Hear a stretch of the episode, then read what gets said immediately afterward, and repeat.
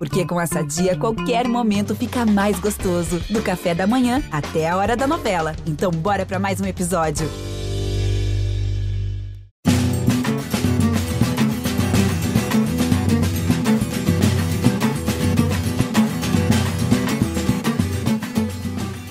Fala galera que se liga no Embolada, chegamos com mais um episódio quente para você futebol de Pernambuco é assim, né? Toda hora tem notícia quente, tem bomba estourando, seja na Ilha do Retiro, seja nos aflitos, no Arruda.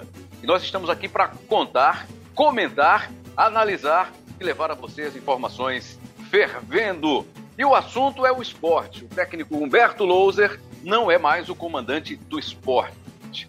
Estamos batendo esse papo aqui, começando esse papo neste final de tarde de segunda-feira, 23 de agosto, dia em que a direção do esporte anunciou a demissão do técnico Humberto Louser. Na dúvida agora, né? Porque havia uma ideia de tentar chamar para um acordo, para ser uma saída em comum acordo, para que o esporte não gastasse uma reposição. A nova história, né, do regulamento agora do Campeonato Brasileiro, que o clube só pode trocar de técnico duas vezes. Então, para o esporte não queimar um cartucho, a ideia era sair em comum acordo. Será que isso aconteceu? Será que o anúncio oficial foi dessa forma?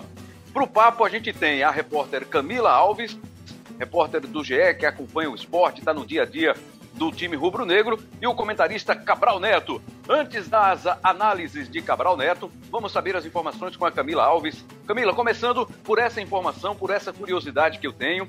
Evidentemente, você já deve ter trazido e vai atualizar aí a todo instante no ge.globo barra essa situação do Loser, a expectativa para o novo técnico, mas queria que você começasse falando sobre essa informação. Foi como um acordo? Partiu do Loser? Partiu do esporte? Oficialmente, como é que fica esse acerto do esporte com o técnico Humberto Loser? Bem-vinda, Camila. Obrigada, Rembrandt. Obrigado pelo convite. É ótimo estar participando aqui dos debates de Embolada novamente. É, mas é isso, a, a, saída do Lousa aconteceu é, justamente nesse formato do comum acordo, é, por conta dessa, dessa nova regra aí da Série A do brasileiro, né, da, da Série B também do brasileiro. É, mais ou menos assim, a, a diretoria tinha essa ideia já de, de, ter uma mudança né, no comando e sentaram para conversar com o Lousa justamente para poder é, entrar nesse acordo e eles conseguirem é, firmar realmente essa, essa saída nesse formato que, que funcionasse de uma, de uma forma positiva né, para ambos os lados. Então, o Lousa chegou aqui é, ainda para poder substituir Jair Ventura, né, ali, ali em abril. É, passou por uma série de, de mudanças aí no, no, no, comando da diretoria, no comando da presidência do clube, com essa questão da crise política e da, e da crise técnica mesmo do, da equipe, mas terminou sendo mantido aí para o cargo, com, com agora com a direção aí de, do Nelo Campos como vice-presidente de futebol, né? Então, desde a derrota para o São Paulo, já se vinha conversando sobre isso, mas a diretoria trabalha muito nesse sentido de que é, não vão tomar decisões que sejam muito precipitadas, que sejam no, feitas no calor do momento. Então, a ideia era justamente esperar para chegar na segunda-feira, ter uma conversa é, mais direta justamente com, com, o próprio treinador, até pelo respeito que eles têm com, com o Lousa. O Lousa é um cara que chegou aqui no esporte já mesmo antes dessa diretoria, é, ele aceitou fazer uma, fazer uma redução do, do, dos salários que ele recebia em relação à Chapecoense, ele pagou a própria, a própria multa de rescisão para mudar de clube, para sair da Chapecoense para o esporte, com aquele acordo de que o esporte pagaria, no caso, o pagaria, no caso, esses, esses valores né, que ele estava dando à Chapecoense, e ainda aceitou é, esse acordo da redução né, salarial aqui com o esporte. Então, por todo o respeito que tinham com, com o treinador, existia esse movimento é, para poder acontecer uma saída que fosse, que fosse positiva para ambos os lados, realmente. Eu só não, não entendo ainda essa mudança do loser. Né? Lá atrás, a gente chegou a conversar sobre isso. Ele estava deixando um trabalho consolidado na Chape. Talvez a posição da Chape hoje no Campeonato Brasileiro explique o desejo dele naquele momento de trocar a Chapecoense pelo esporte, até pelos problemas também que o esporte vivia à época e ainda vive.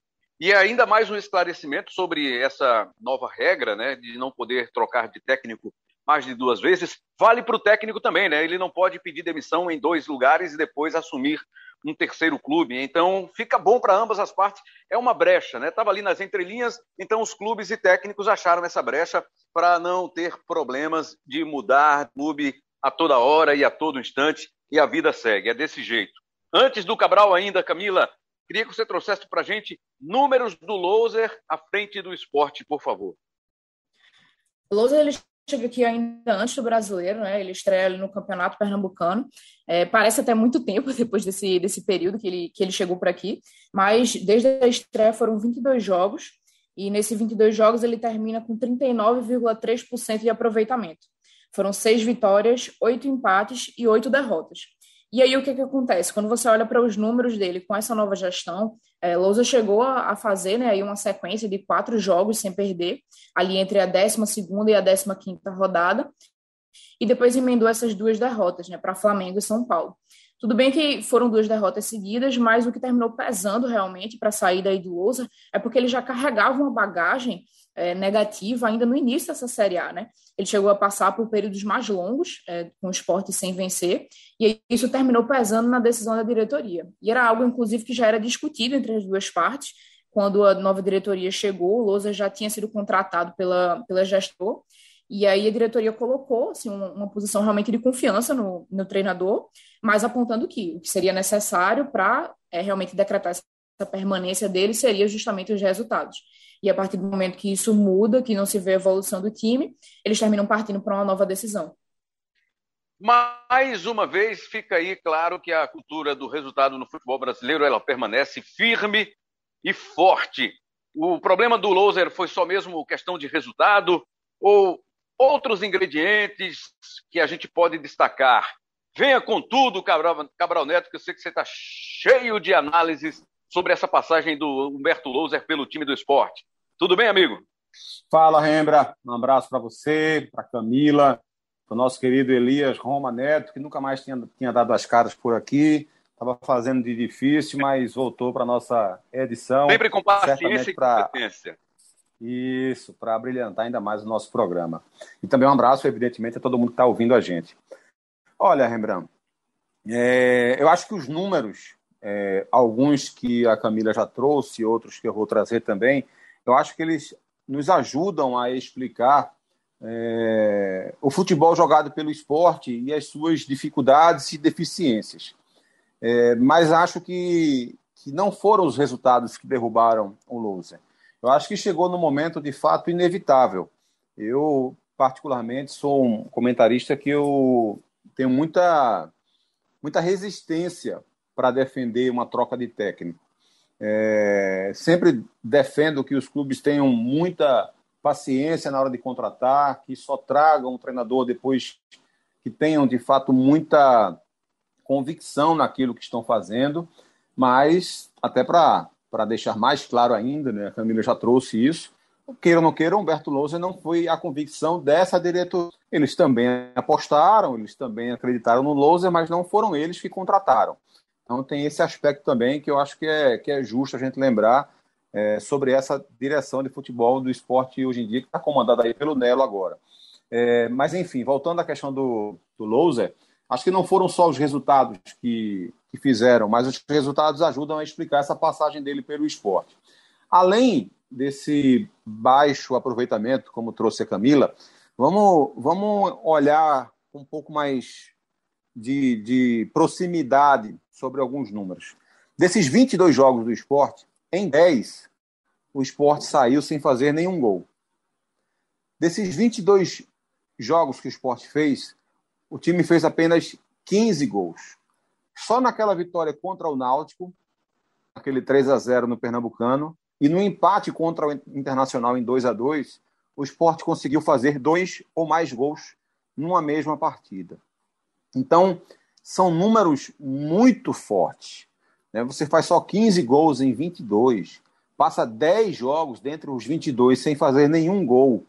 E assim, se fosse um caso, Rembrandt, de, do esporte de repente estar levando azar, ou tivesse com um problema específico de finalização, por exemplo, a gente poderia até argumentar a respeito disso. Olha, a bola não está entrando, mas o esporte cria, o esporte chega, é, só que acaba enfrentando um, um goleiro que faz a diferença, ou a trave não está ajudando, o esporte já acertou a trave sei lá quantas vezes, é, os atacantes do esporte estão desperdiçando várias oportunidades, mas não é isso. Não é isso que está acontecendo. Esses números, eu acho que eles conseguem. Às vezes, o número do futebol eles não são tão autoexplicativos assim, não. Mas nesse caso específico, eu acho que eles são. Eu acho que os números do esporte eles correspondem com a verdade. Como também correspondem com a verdade é, no aspecto defensivo. O esporte toma pouquíssimos gols, especialmente para um time que está lutando contra o rebaixamento. E isso, evidentemente, é um legado importantíssimo que o Loser deixa.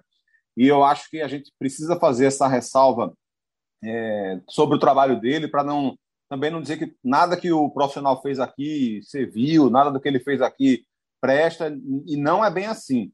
Longe disso. Acho que o sistema defensivo do esporte, sim, é, é, é confiável. O esporte tomou apenas 14 gols em 17 jogos. Né? Isso é menos do que Chapecoense, América Mineiro e Grêmio, que estão na zona de rebaixamento, mas é menos do que Fluminense, Bahia, Cuiabá, Juventude, São Paulo, Santos, é, Ceará, Atlético Goianiense, Corinthians, Bragantino, Flamengo, Fortaleza, Palmeiras. Todos esses times sofreram mais gols do que o esporte. Só o Atlético Mineiro, o atual líder do campeonato, sofreu menos gols do que o esporte. Então, eu acho que é justo que a gente é, faça essa ressalva, porque é algo positivo que o Loser deixa.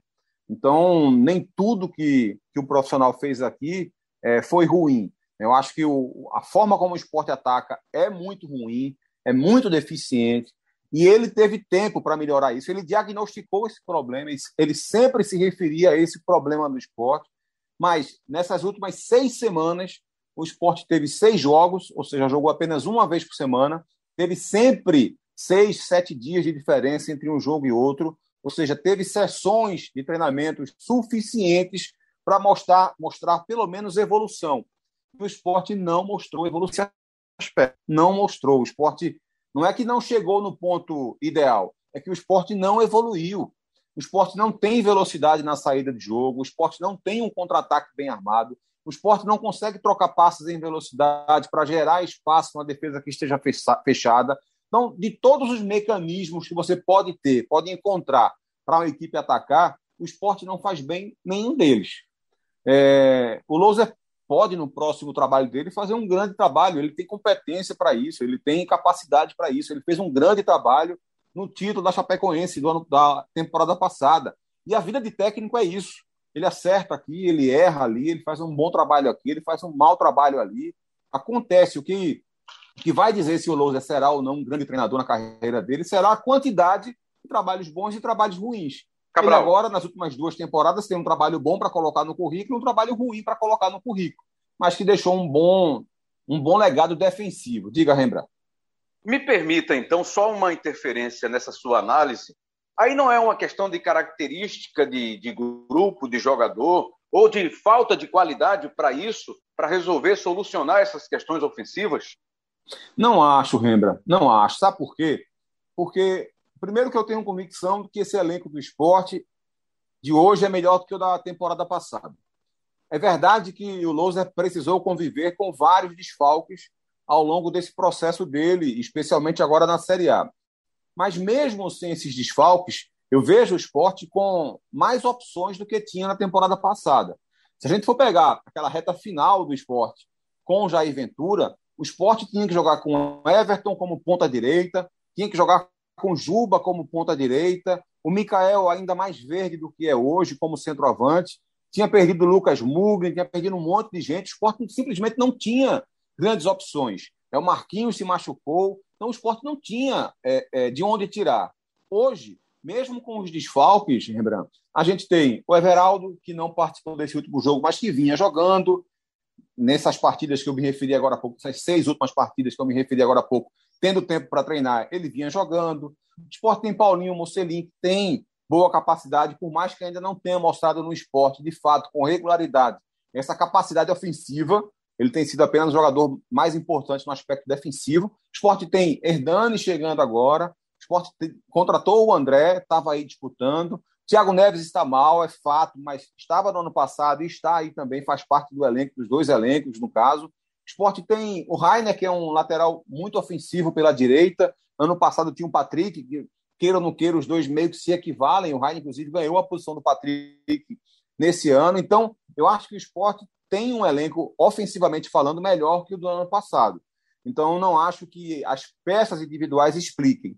E, olhando para o futuro, o esporte ainda vai ter a volta de Bárcia, vai ter a volta do Neilton, vai ter uma possibilidade ainda maior de atacar. E como o esporte não conseguia mostrar essa evolução com o Louser, eu acho que acabou se tornando inevitável essa troca de treinador, lembra? O que é que se fala no clube até aqui, Camila? Estamos falando, né, batendo esse papo aqui, para quem for ouvir de repente num outro horário, já num dia seguinte, já após o anúncio de um técnico de repente. Mas o que é que se fala neste momento, antes do anúncio oficial? Que nomes já circulam pela Ilha do Retiro, Camila? No esporte, a prioridade nesse momento tem sido justamente a celeridade, né, para conseguir acertar esse novo nome. É, querendo ou não, é, a gente tem a Série A do Brasileiro em andamento aí, é a única competição que o esporte está disputando, e o esporte agora está na zona de rebaixamento, né, assim, correndo risco de perder posições, de, de aumentar a distância para poder sair aí da zona de queda. Então, a prioridade da, da diretoria tem sido realmente conseguir acertar esse nome até amanhã, na terça-feira, ou no máximo até a quarta-feira, para poder já tentar ter esse técnico aqui na preparação da equipe para o próximo jogo, né, que é contra a Chapecoense. Então, assim, a diretoria chegou já a comentar e, e a elogiar assim, nomes como o próprio Rogério Senna, como o Dado Cavalcante e o Hélio dos Anjos, mas o que se, o que se fala muito atualmente é a questão de que a prioridade da diretoria é ter é, um técnico que se adeque às condições financeiras do clube, que a gente sabe que não é das melhores. A, a própria diretoria, quando assumiu, já assumiu o clube com um, um prejuízo mensal que era muito alto e precisando cortar custos, tanto que vários jogadores foram, foram é, saíram né, do, do elenco para poder fazer essa redução de gastos. E além dessa questão da, da adequação financeira, existe uma ideia de um técnico de que tenha conhecimento realmente do elenco que tem em mãos e conhecimento do próprio clube porque querendo ou não vai ser um processo de transição, né, muito rápido, assim, a gente tem essa semana é, que vai ser uma semana aberta aí possível para treino, mas a gente já está perto do fim do primeiro turno do brasileiro, então não tem muito tempo aí para passar por esse processo de transição. É, a diretoria já tem iniciado esses contatos iniciais, justamente para poder conseguir anunciar esse nome o quanto antes. Bom, para se adequar à, à questão financeira do esporte, já pode descartar o nome do Rogério Ceni, né?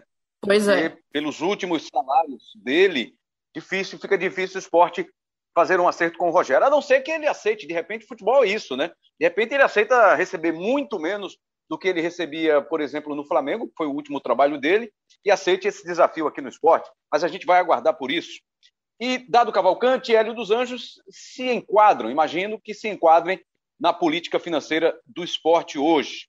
A gente não vai entrar em detalhes porque a gente não conhece de perto a realidade do esporte, só do que é, é informado, né, os balanços que são publicados, mas a gente não tem realmente de perto conhecimento exato de quanto o esporte pode pagar um técnico de futebol hoje. De repente, a nova diretoria pode fazer uma, uma ginástica e conseguir aí um, uma parceria e anunciar uma grande contratação. Mas, Cabral Neto, a gente está batendo esse papo antes do anúncio do técnico. O que é que você imagina de perfil de repente, já num próximo programa, a gente pode vir com o nome do técnico do esporte e aí a gente comparar o que você imagina de perfil para que o esporte vai buscar no mercado, Cabral Neto.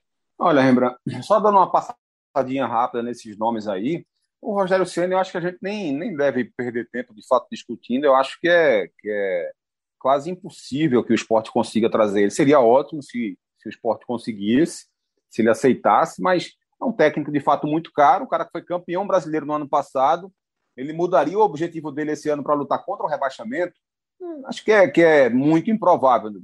Pela questão financeira, obviamente, mas também por essa questão de, de, de carreira né, do, do treinador. Né? Ele, não acho que ele, que ele faria isso com a carreira dele agora. Eu acho que ele quer continuar lutando por título, seja esse ano ainda, seja no ano que vem. Então é difícil falar sobre ele. Ele tem essa questão da, do problema dele com o diretor executivo, né, o Felipe Albuquerque, que estava no Paysandu e eles não se dão bem. E o Dado é um cara que, que todo mundo conhece aqui em Pernambuco. É, também, evidentemente, mas o Dado, por ser pernambucano, já trabalhou no Santa, no Náutico. É, no, no Bahia, acho que ele fez um trabalho inicial muito bom, quando salvou o Bahia do rebaixamento no ano passado é, inclusive trazendo boas ideias de jogo. Né? Ele, ele meio que achou no elenco o Patrick, que foi importantíssimo para a equipe, o cara que se tornou ali volante e terceiro zagueiro, melhorando, qualificando a saída de bola da equipe do, do Bahia. Resgatou o futebol de Rossi, que fez uma temporada muito ruim e cresceu a partir da entrada dele. O mesmo se aplica para o Rodriguinho. Nesse ano fazia um trabalho também muito bom, campeão da Copa do Nordeste. Conseguiu é, fazer com que o Juninho voltasse a jogar bem na zaga. Ele vinha muito mal na equipe do, do Bahia. Então, ele conseguiu melhorar alguns jogadores de forma individual e isso foi muito importante. Só que quando começou a Série A, o time começou a sair do trilho. Perdeu o Tassiano, é, a direção do Bahia contratou muito mal esse ano. É, só, só os dois zagueiros que estão jogando hoje no Bahia foram contratações desse ano que a gente pode dizer que deram certo. Então, não ajudaram o Dado Cavalcante, mas ao mesmo tempo o Dado também meio que se complicou em algumas escolhas, em algumas decisões, insistências com alguns jogadores que não estavam dando certo e meio que esquecendo alguns outros que mostravam um bom potencial. Então, isso acabou desgastando muito o dado, além, evidentemente, dos resultados. E sobre é, perfil, Rembrandt, eu diria a você o seguinte: eu acho que é muito importante que o treinador que venha seja um cara que tenha no currículo bons trabalhos defensivos, porque o esporte não vai poder se apegar disso em hipótese alguma. É, por mais que eu ache que o esporte tenha um elenco melhor que o do ano passado, ainda é um elenco insuficiente para brigar lá, lá em cima no campeonato. Eu acho que é um elenco para se livrar do rebaixamento com mais facilidade do que o rebaixamento, do que a luta do ano passado, mas não é um grande elenco. Então, é, é, é não dá para perder de vista nunca a importância do jogo defensivo do esporte para essa tabela, para essa, essa classificação no campeonato.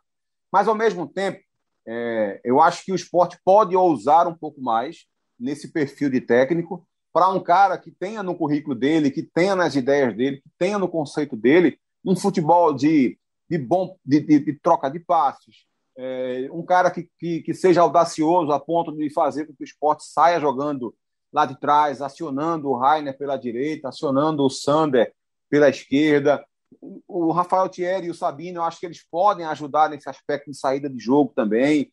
É, o Zé Wellison tem, tem, feito um bom campeonato, não é um grande passador, mas tem feito um, um bom campeonato. Você tem o Hernandes também, que qualifica muito passe. Então, um cara que, que faça o esporte ser um pouco mais ousado nessa troca de passes e, e mais rápido.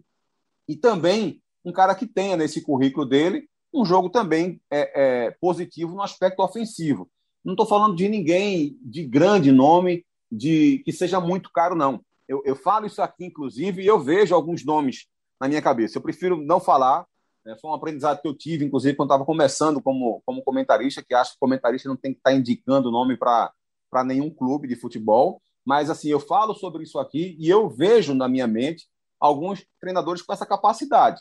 Não precisa ser é, um cara é, caríssimo para ter essas, essas características. Ele pode ser um técnico mais barato, um cara que esteja começando uma carreira, que tenha essas características, que não tenham sido comprovadas a longo prazo ainda, mas que tenha demonstrado essa capacidade em um ou outro trabalho. Então, acho que o esporte precisa buscar esse tipo de trabalho. Um cara que ainda é, tenha essa preocupação defensiva, mas que seja mais ousado do que o Loser fez. Então, se você vê na sua mente, a visão é ampla, né? A visão é, é importante. Acho que você está falando não, do tamanho da minha cabeça, viu, Rembrandt? Não, não, que é isso? Tô, Nunca diga tô, isso. Eu estou sentindo que isso foi alguma indiretazinha não, do tamanho da minha absoluta. cabeça. Você sabe que não, você sabe que não. Camila, Camila, você acha. Deixa a Camila decidir. Camila, você acha que foi também? Eu, já, indireta? eu jamais que, que me meteria numa história dessa. o, o, o, que incomoda é a risadinha, viu, Cabral Neto? É, a risadinha entregou que você estava brincando, que você estava dando direto mesmo, lembra? Não, a risadinha de Camila, de Camila. Isso, a, a, a risadinha dela indicou que ela estava achando isso também.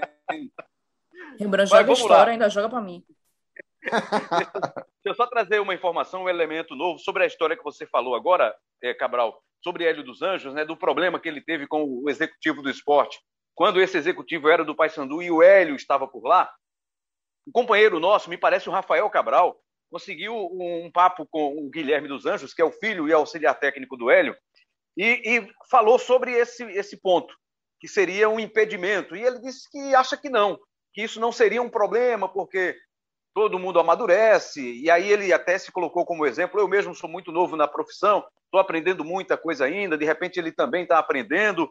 Então, imagino que isso não seja um problema pelas, pelas palavras do, Hélio, do Guilherme dos Anjos, que é o filho do técnico Hélio dos Anjos, que faz um bom trabalho como auxiliar do pai, mas é esperar um pouco mais para a gente ter essa informação efetivamente aí de quem será o novo técnico do esporte. E por enquanto, Camila, quem... pois não, Cabral? Mas eu acho que, que as palavras do Guilherme dos Anjos, para o nosso Rafael Cabral, é, são muito mais de alguém que está ali como um escudo, né? É um auxiliar técnico que não quer provocar polêmica, que é, quem tem que definir isso é o, o, treinador, né? Que por acaso também é pai dele. Então é ele que tem que definir isso. Não vou me meter aqui nessa situação, porque vai que eu digo alguma coisa, né? E o, o Hélio quer voltar atrás, quer tentar se resolver. Como é que eu fico nessa situação? Então não vou colocar lenha nessa fogueira. Mas eu acho que as declarações que já foram dadas pelo próprio Hélio dos Anjos em relação ao Felipe Albuquerque já foram muito contundentes. Algum tempo atrás, quando ele saiu do Paysandu, em outras entrevistas depois, quando estava aqui já no Náutico, ele já foi muito contundente em relação a isso. Então, eu acho que seria algo complicado para se contornar, não só para fechar com Hélio, mas também para ver se o Felipe Albuquerque aceita ou não aceita, e se por acaso aceitarem, como é que vai ser a condução desse trabalho no dia a dia né? porque são duas peças importantíssimas na engrenagem do futebol de um clube, né? o diretor executivo de futebol e o técnico de futebol precisam ter uma, um entrosamento muito bacana, muita confiança um no outro e, e que inclusive possam brigar, discutir, argumentar. E, e, e para isso, para você fazer isso com alguém no teu trabalho, você precisa ter uma certa intimidade e, e confiança até na outra pessoa para não gerar um problema maior.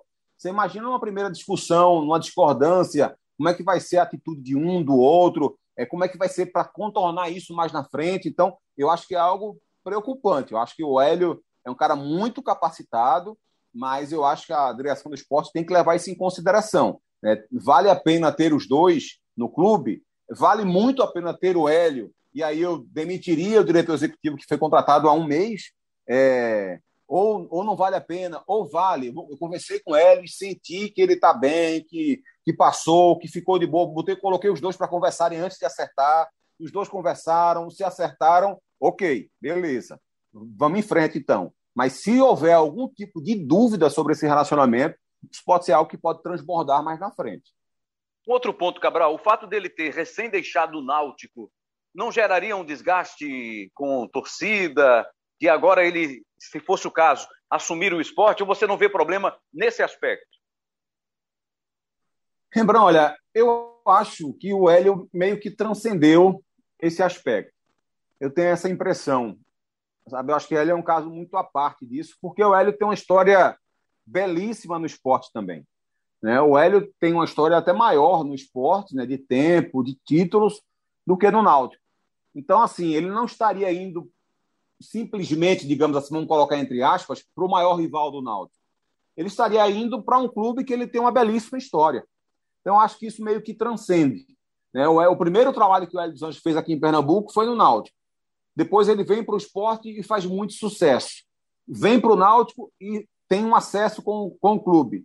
Depois de muitos anos, volta ao Náutico e faz um trabalho formidável, excelente, de salvar do rebaixamento, de título estadual.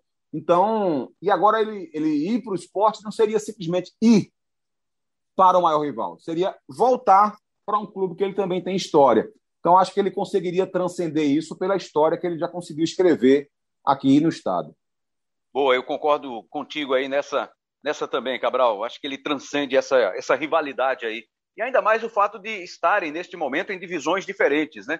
O esporte na A, o Náutico na B, seria seriam focos diferentes, não, iria, não haveria confronto em relação a eles, com, caso o Hélio viesse para o esporte, aceitasse uma possível proposta do esporte. Camila, e quem comanda os trabalhos até que esse novo comandante chegue à Ilha do Retiro? A ideia da própria diretoria é de que o próprio técnico já, já chegue aí para poder fazer esse, esse comando, né? Então, por isso eles terminaram ainda nem definindo é, quem realmente coloca o time em campo, ou quem coloca, ou quem conduz esses treinos, caso o técnico não chegue é, antes desse, dessa data prevista, né? Mas a princípio os dois nomes que ficariam aí à frente seriam o Ricardo Severo, né, que é o técnico do sub-20 do esporte, já chegou inclusive a colocar o time do esporte em campo durante essa temporada, e o auxiliar César Lucena, né, que já é da casa, também já chegou a colocar o time em campo, são os dois que normalmente terminam revezando nessa posição. Então, caso o técnico não chegue até o próximo jogo, ou mesmo durante essas sessões de treino, será um dos dois. Maravilha, então, Camila Alves, que vai acompanhar, vai continuar atenta e qualquer novidade, você acessa lá, F5, atualiza o ge.globo.pe, que as novidades do esporte estarão lá com Camila Alves, trazendo para a gente todos os detalhes. Cabral, para a gente finalizar, estamos nos minutos finais, finais, finais desse, dessa edição, desse episódio, que era um resumo desse trabalho, dessa passagem do Humberto Louser pelo time do esporte. Para chegar, tem que ser um técnico que esteja dentro do, do campeonato, que esteja atento, que esteja acompanhando muito de perto, não necessariamente que esteja trabalhando em um clube, deixasse esse clube pelo esporte, mas um cara que tivesse mergulhado na Série A, acompanhando diretamente?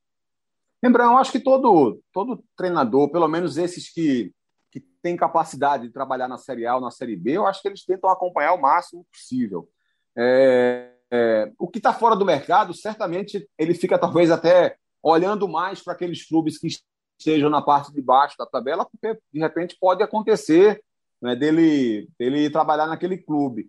Só que hoje eu acho que a, as estruturas né, da, da, praticamente todos os clubes da Série A e Série B oferecem também uma rica base de informações. Então, mesmo que esse técnico que seja contratado ele não estivesse acompanhando é, jogo a jogo o time do esporte, é, rapidamente ele consegue ter alguma noção daquilo que vai encontrar.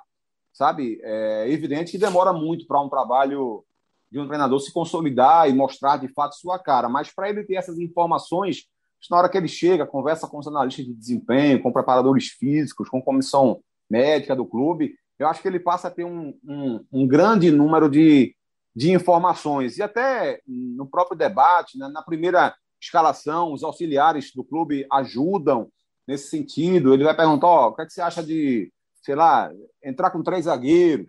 O pessoal da análise de PEN vai dizer: olha, a gente já utilizou isso e foi assim, foi assado, deu certo nisso, deu certo naquilo. Se a gente fizer isso, seria importante que a gente tivesse esse lateral.